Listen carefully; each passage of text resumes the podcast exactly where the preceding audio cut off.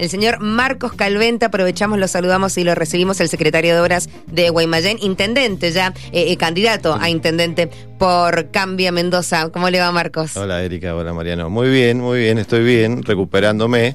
Me acosté tarde, cerca de las 2 de la mañana. También. Eh, sí, sí, muy cansado, pero muy contento. Así que valió la pena tanto esfuerzo. Ya está más tranquilo y relajado, se descansa un tiempo y cuando se vuelve a activar, digo, esta campaña, superamos las pasos y ahora el camino a las próximas elecciones. Eh, eh, dentro de un tiempo empezaremos el camino y empezaremos firme la campaña para las próximas elecciones. Hay otras instancias eh, que superar antes, por ejemplo, las pasos nacionales.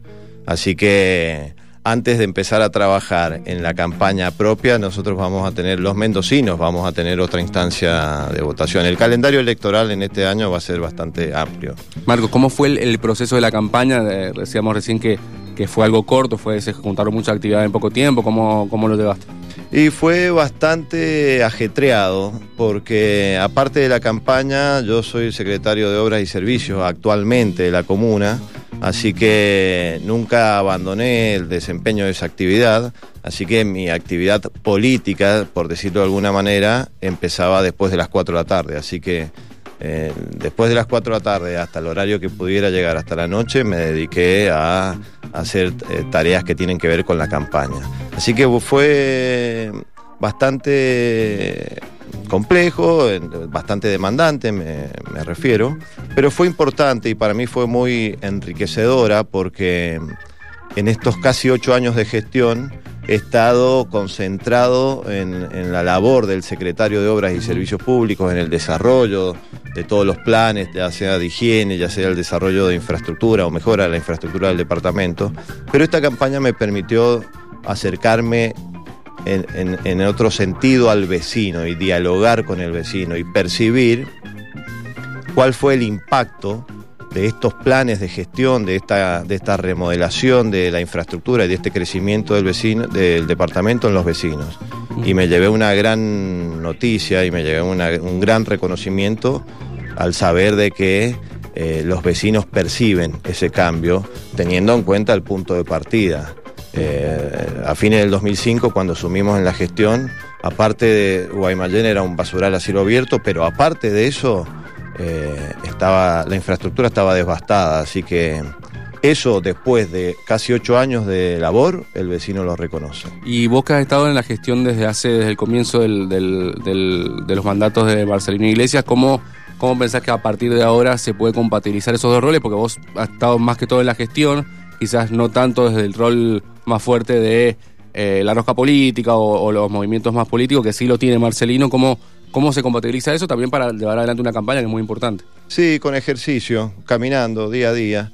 Eh, yo soy un soy ingeniero civil y, el cargo de secretario de obra de obras públicas y servicios públicos de la comuna eh, implica el ejercicio de habilidades que tiene que ver o, destrezas que tienen que ver con la ingeniería civil.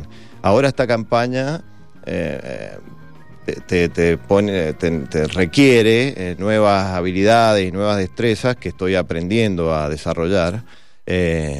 pero me siento muy cómodo. Como te decía recién, me he sentido muy bien en el diálogo con el vecino y me, me parece una excelente oportunidad esta campaña para salir a mostrar todo el trabajo que hemos hecho con Marcelino en estos dos grandes pilares de la gestión que son las obras y los servicios públicos.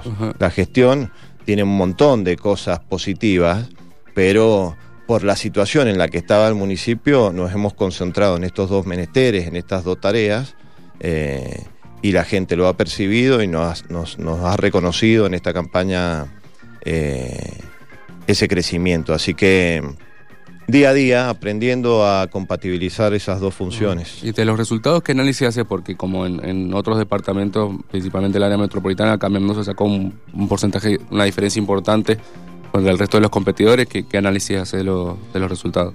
El análisis que creo que corresponde hacer es básicamente esto. El vecino ha sabido reconocer la gestión y ha sabido reconocer, eh, separar la paja del trigo. Me refiero a aquellas propuestas electorales que no tienen nada que ver en algunos casos con el ejercicio, el rol del municipio. Hubo mucha oferta electoral en Guaymallén que tenía que ver con temas que hablaban de la seguridad y del desempleo y la verdad que el municipio puede aportar a, través de determinados programas, planes o acciones eh, para mejorar las condiciones, pero no es una obligación primaria del municipio. Entonces, eh, creo que eso la gente ha sabido diferenciar eh, qué es lo que ofrece cada una de las fuerzas políticas y por eso Cambia Mendoza sacó más del doble de la segunda fuerza, que es la Unión Mendocina, y mucho más que la tercera fuerza, que es elegí o la unión de todos los candidatos de elegí. Y en términos de candidaturas, en términos de, nombres, mm, eh, también hemos duplicado al segundo y el segundo puesto en realidad lo comparte uno de los candidatos de la Unión Mendocina y uno de los candidatos de Cambia Mendoza. Así que eh, la performance o el resultado de la elección en Guaymallén ha sido muy positivo para Cambia Mendoza y para la gestión. Sobre eso te iba a preguntar, al igual que a nivel provincial, una de las sorpresas fue la performance de Luis Petri, su lista, la, lista interna que llevó dentro de Cambia Mendoza. ¿Has conversado con Jorge Singaretti? ¿Cómo va a ser la campaña para.? Sí, sí, sí, sí. Conversamos, yo con Jorge conversé después de la, del resultado de las elecciones, pero antes de eso ya tenía diálogo con algunos de los integrantes de la lista. Así que, y tenemos diálogo con, Luis Petri. Así que yo creo que en Cambia Mendoza en particular se da de que las dos listas eh, tienen, eh, un, tienen un programa, de, tienen una manera, de, una visión de ver la política, una visión de ver la gestión y un programa de gestión similar o mancomunado. Eh, así que lo veo como una continuidad, es decir, el, votante de Cambia Mendoza va a, sostener su voto en Cambia Mendoza, inclusive creo que tenemos oportunidad de crecer, eh, superar el, acompañamiento a Cambia en estas próximas elecciones porque teniendo más tiempo vamos, podemos eh, salir a, dialogar, a conversar con el vecino respecto de la gestión que se ha realizado. Y, ese análisis se traslada también a la provincia porque Guaymallén es, uno eh, es el departamento que más votos aporta en Por supuesto, sí, sí, ese crecimiento que se va a ver reflejado en Guaymallén eh, es, va a impactar en un crecimiento eh, para en los resultados provinciales, pero también creo que hay otros municipios que también van a mejorar eh, los resultados en términos departamentales y provinciales. Hay que recordar que hay, municipios, hay siete municipios que han desdoblado, entonces eh, este, estos resultados que se dieron ahora este domingo van a impactar en las elecciones generales de esos municipios. Yo quiero volver al tema, em, ¿cómo está Guaymallén en cuestión de obras, servicios públicos? ¿Cuál es el análisis de tu gestión de los últimos ocho años? Em, ¿Y qué es lo que se viene? ¿Cuáles son estas propuestas y nuevos desafíos específicamente en ese sector en Guaymallén? ¿Cómo está el departamento que lo hace vuelto a recorrer una vez más ahora de campaña? Bueno, el departamento está bien, ha mejorado eh, sustancialmente respecto de, de, lo, que, lo que nos encontramos cuando asumimos en la gestión. Eh, en términos de higiene urbana estamos muy bien, eh, tenemos índices de aprobación por parte de los vecinos que son los más altos de la historia del municipio, no solo en términos de higiene, sino también en alumbrado público, que son eh, parámetros o variables que son una imagen clara de cuál es la percepción del trabajo de la gestión en lo más cotidiano para el vecino. Y en términos de, acciones más profundas, me refiero a infraestructura, la remodelación de la infraestructura, estamos bien. Vamos a seguir en esta, con esta dinámica o con este con este rumbo de hacer obras integrales, de hacer obras profundas y que y, pensando en el largo plazo y pensando en los verdaderos problemas que tiene el vecino y no las obras de maquillaje que se hacían antes y que se suelen hacer en algunos municipios. Por eso vamos a tener que seguir convocando a la paciencia del vecino, porque estas obras que se piensan en el largo plazo, que nosotros llamamos obras integrales, que es la remodelación integral, por ejemplo, de una calle, remodelar las redes de agua, cloaca, eh, las cunetas, la vereda, el alumbrado público, la calle y demás, son obras de 14, 15, 16 meses. Entonces, implica pedirle paciencia al vecino para enfrentar ese plazo de tiempo con unas molestias que a veces son bastante grandes.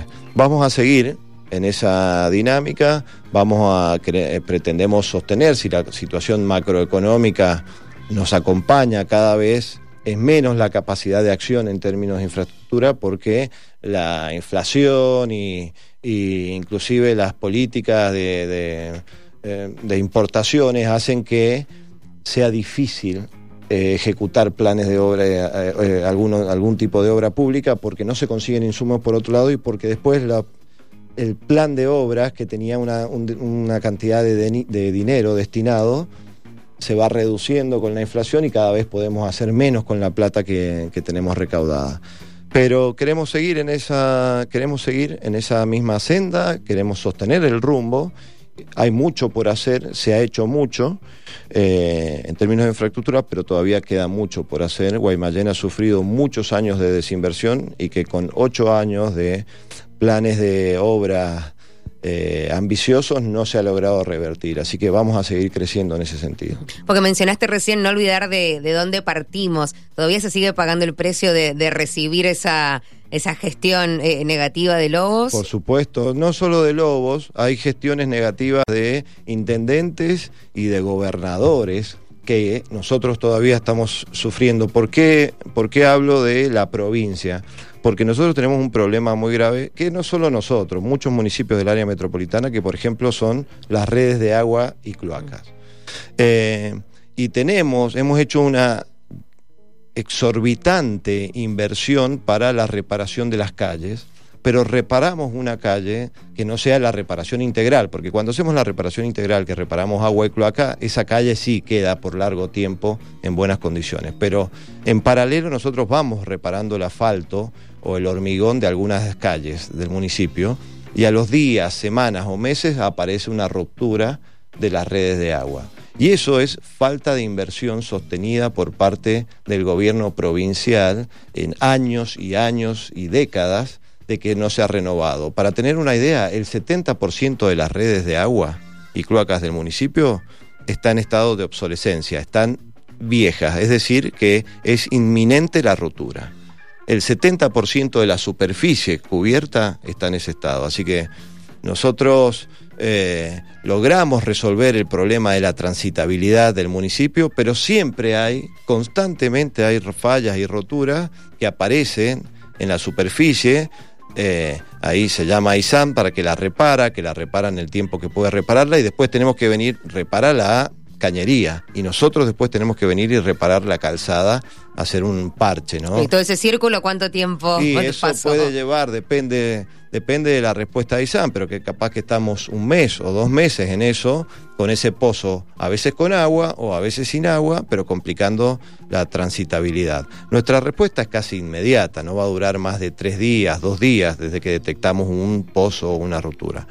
Pero hay que asegurarse antes de reparar que, la, que el caño roto se haya reparado. Así que eh, esa es una herencia, entre comillas, que todavía sufrimos todavía sufren. Fuera del plano, Guaymallén específicamente y volviendo a las elecciones, ¿cuál es el análisis porcentaje de mendocinos que estaban en condiciones de votar y que no acudió a las urnas? ¿Crees que lo harán las próximas elecciones? ¿Para dónde se va a volcar? ¿O, piensan captar, digo, a ese público y al porcentaje que votó en blanco también o que anuló su voto?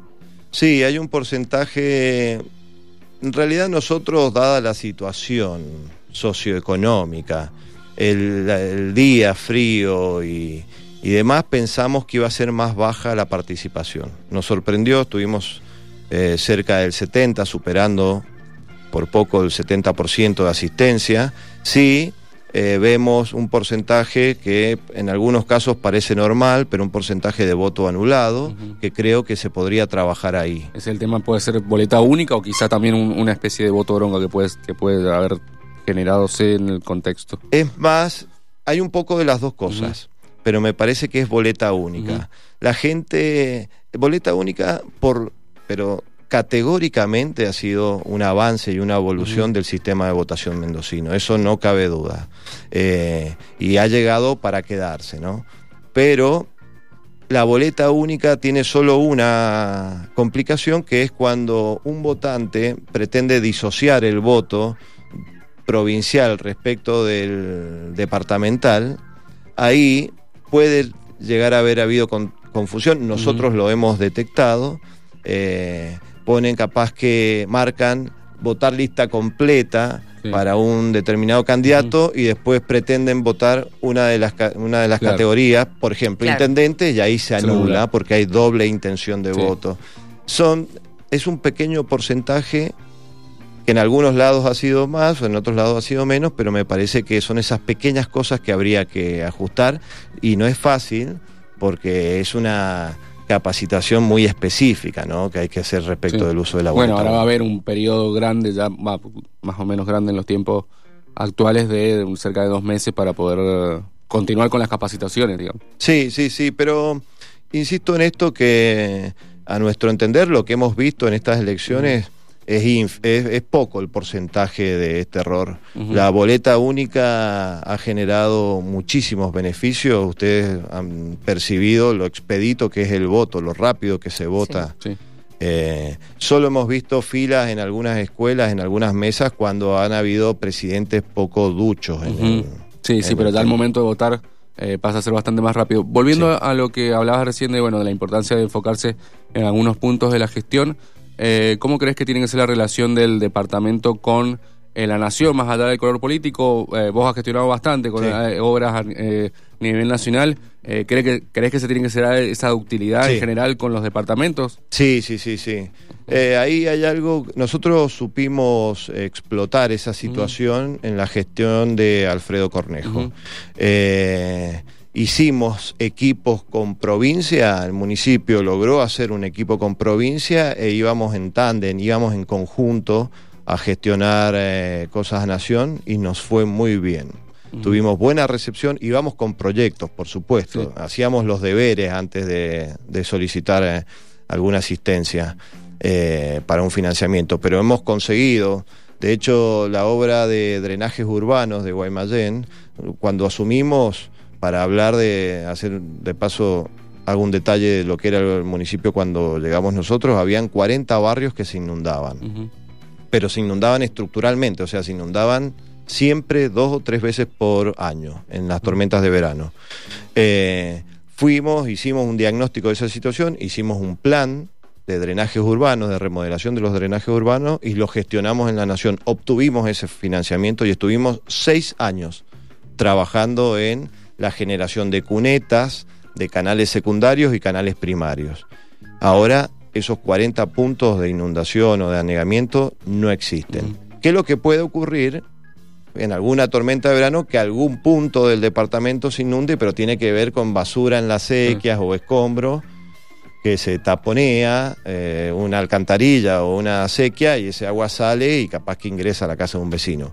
Pero esa gestión oportuna y en conjunto con la provincia nos generó un financiamiento que hemos usado en dos programas, o sea, tuvimos dos licitaciones y dos obras eh, que, nos brindó ese programa de financiamiento y con eso logramos remediar eh, problemas que eran históricos en Guaymallén. La otra que se está iniciando también es la de Procrear, que está ahí también en el departamento. Tenemos un Procrear en la calle Tirazo, exactamente, con 500 unidades, que se está, viene lento, pero tenemos expectativas de que eso se inicie en las obras eh, en el corto plazo.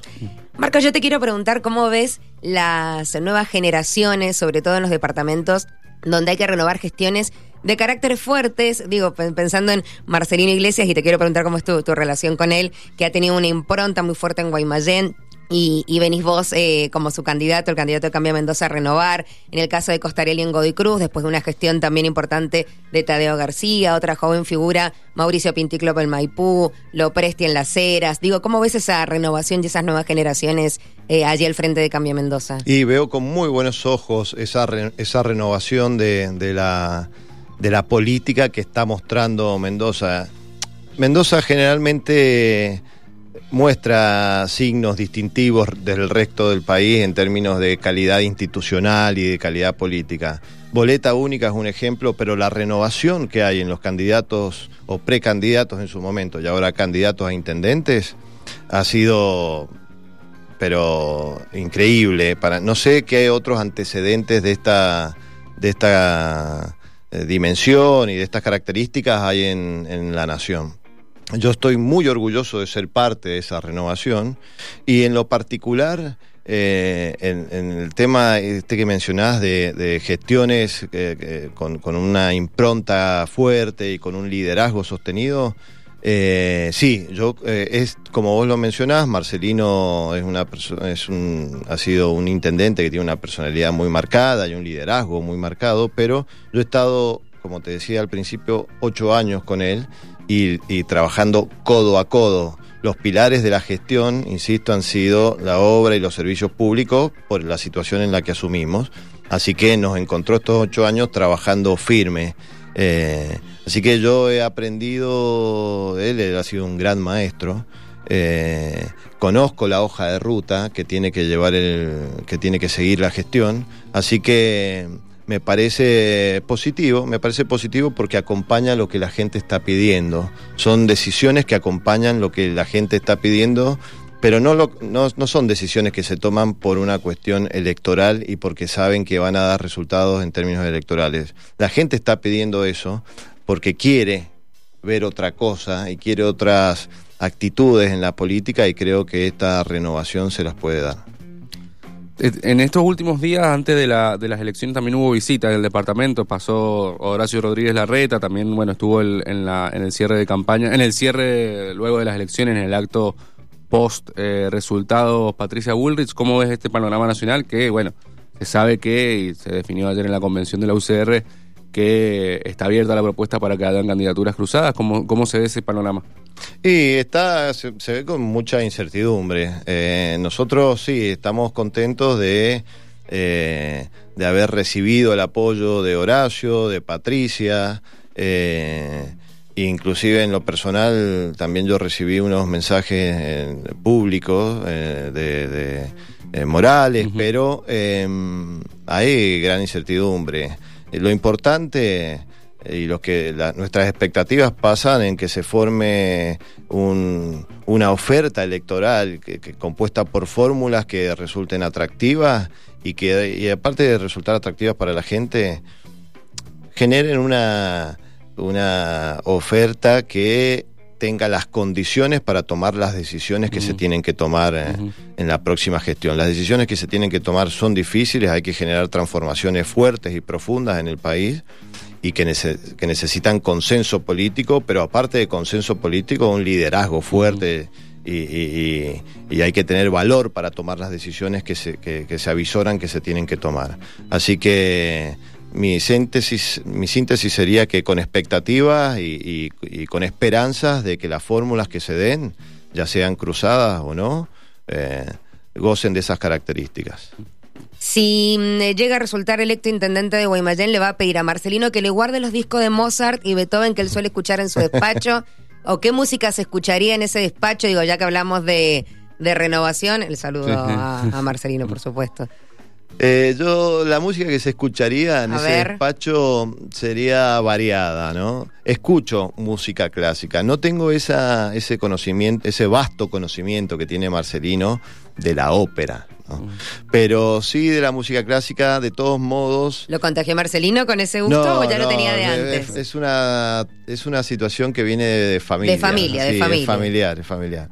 Mi, mi, de, casi todos, mi, mi, viejo y mis hermanos eh, son, son muy cercanos a la música, tocan instrumentos y han, y han, ido, inclusive han tenido formación académica. Ah, también. Artística. Y hay ingenieros también en la familia. Hay bueno. ingenieros, sí, sí. En, se dedican a la ingeniería o a la arquitectura o a la medicina, mis hermanos, pero han tenido en, en la primaria y en la secundaria, han ido a escuelas artísticas, entonces tienen su... Y eso, eso generó cierta eh, amplitud en mis gustos musicales, así sí. que... ¿Usted toca algún instrumento? No, yo salí... Ah. No, no, yo soy el... el Con la calculadora el, en la mano. Exactamente, no, demasiado Pero matemático. El enlace entonces ahí con Marcelino es el radicalismo, Godoy Cruz y la música clásica. Y la música clásica, eso, eso nos vinculó. Pero no, me, me gusta, escucho música de todo tipo. Eh, música popular contemporánea, escuché mucho en mi adolescencia y quedó impregnado en mí eso, pero música también popular argentina, tango, folclore y, y por supuesto rock nacional, ¿no? Eh, eh, de los años 80, de los años 90, que fue mi infancia y mi juventud, así que siempre rememoro e- épocas escuchando ese tipo de música. Bueno, más, más rockero va a estar ese, un va a estar poco. ese despacho. ¿Y va a ir a la cancha a ver el partido con Boca? Sí, sí, sí, esperemos. No sé, yo, mi familia me está demandando un par de días. Más presencia, un poco más de presencia Y es la campaña. probable que ocupe este fin de semana eh, para cumplir esa promesa que hice. Así que capaz que falte en esta oportunidad, pero con Marcelino venimos hace años yendo juntos a la cancha. Acá eh, me reclaman si que nunca escuchó un minuto de Grover en la radio, Hernán, que está escuchando. No, bueno, no, no va a pasar, No va a decirle pa- que no va a pasar. Teníamos un segmento Minuto de Grover con música, bueno, ma- más moderna, si se quiere, más. ¿Cómo podemos Tropical. descri- Tropical. No, se va a enojar, Hernán, no le Se enoje, no tengo problema. Más cuarteto, más, más por eso. No, eso no, se va, no va a sonar en el despacho. No, No- no, no iríamos por ese camino, digamos. Si suena, suena cuando no esté yo y porque alguien está metiendo mano. Claro, ¿no? Pero- ahí justo. Bueno, Marcos, gracias por haber venido. Gracias a ustedes por la invitación y por, por la nota, ha sido muy agradable. Marian, gracias. Gracias.